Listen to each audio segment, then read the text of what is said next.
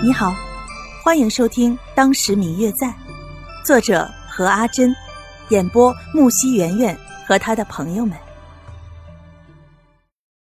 第二百六十六集，却发现谢轩不知何时将自己的手指吮住，用牙齿轻轻的咬着。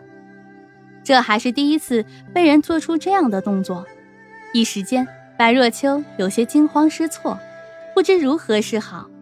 觉得空气中好像有什么东西开始升温。这时，谢轩睁开了眼睛，悠悠的看着他。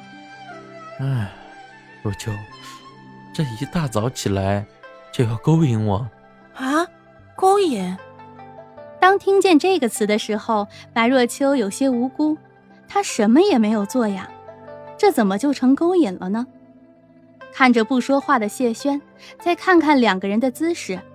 关键是白若秋的手指还在谢轩的口中，这个动作似乎是那么有点勾引的味道，但是这绝对不是呀，倒像是谢轩在勾引自己。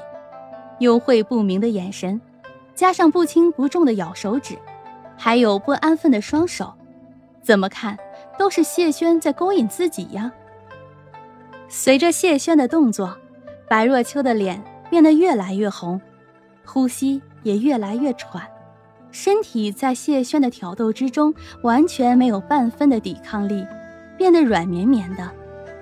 看着白若秋双脸酡红，眼神迷离，呼吸喘重，谢轩的身体也变得越来越热，一个翻身便将白若秋附在身下，拉住双手便吻了上去。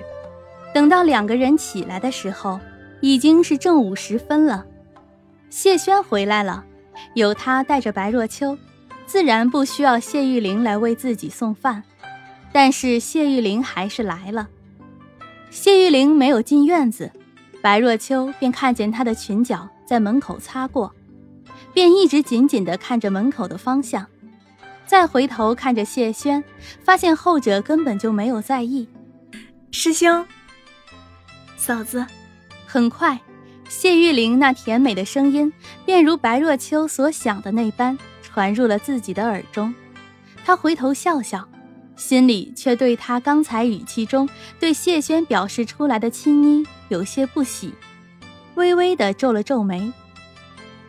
这些天麻烦师妹一直帮我送饭了，现在谢轩回来了，我想我们可以自己去厨房吃饭，不用再麻烦师妹了。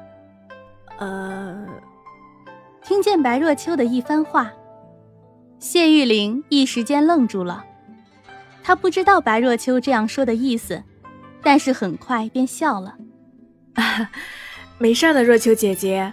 不过既然若秋姐姐也这样说了，那以后大家在一起吃饭也好。我们都好久没有在一起吃过饭了。这下白若秋倒是愣住了，她知道谢意很明显不喜欢自己。他本以为这样说之后，谢玉玲可以明白他的意思，但是没有想到，谢玉玲不送饭来，便是要让自己与谢意一起吃饭。虽然说谢意是谢轩的义父，也算是自己的义父，只是谢意直到现在都并不愿意接受自己。当初去见他一面的时候，也已经把态度摆得很明显了。如今却要再去面对他，自己还真有些不知所措。他看着一旁的谢轩，不知道该怎么和他说谢意并不喜欢自己这个图媳妇儿，只好看着他，希望他能够理解自己，暂时不要答应。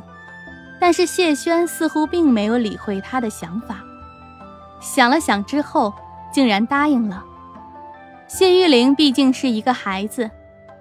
又是许久没有见过谢轩，便一直待在这里缠着谢轩讲一些路上的趣闻，看起来十分可爱。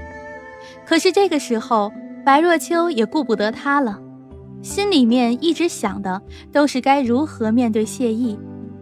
之前一个人去见他，虽然面子上没有什么，但是一想到他并不满意自己与谢轩在一起。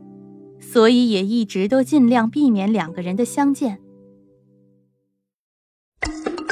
嗯嗯，我最亲爱的小耳朵，本集已播讲完毕，感谢您的收听。如果你喜欢这本书，欢迎您多多的点赞、评论、订阅和转发哟。当然，也可以在评论区留言，我会在评论区与大家交流互动的。喜欢这本书，就给他点个赞吧。你的点赞和评论是我们创作最大的动力。感谢您的收听。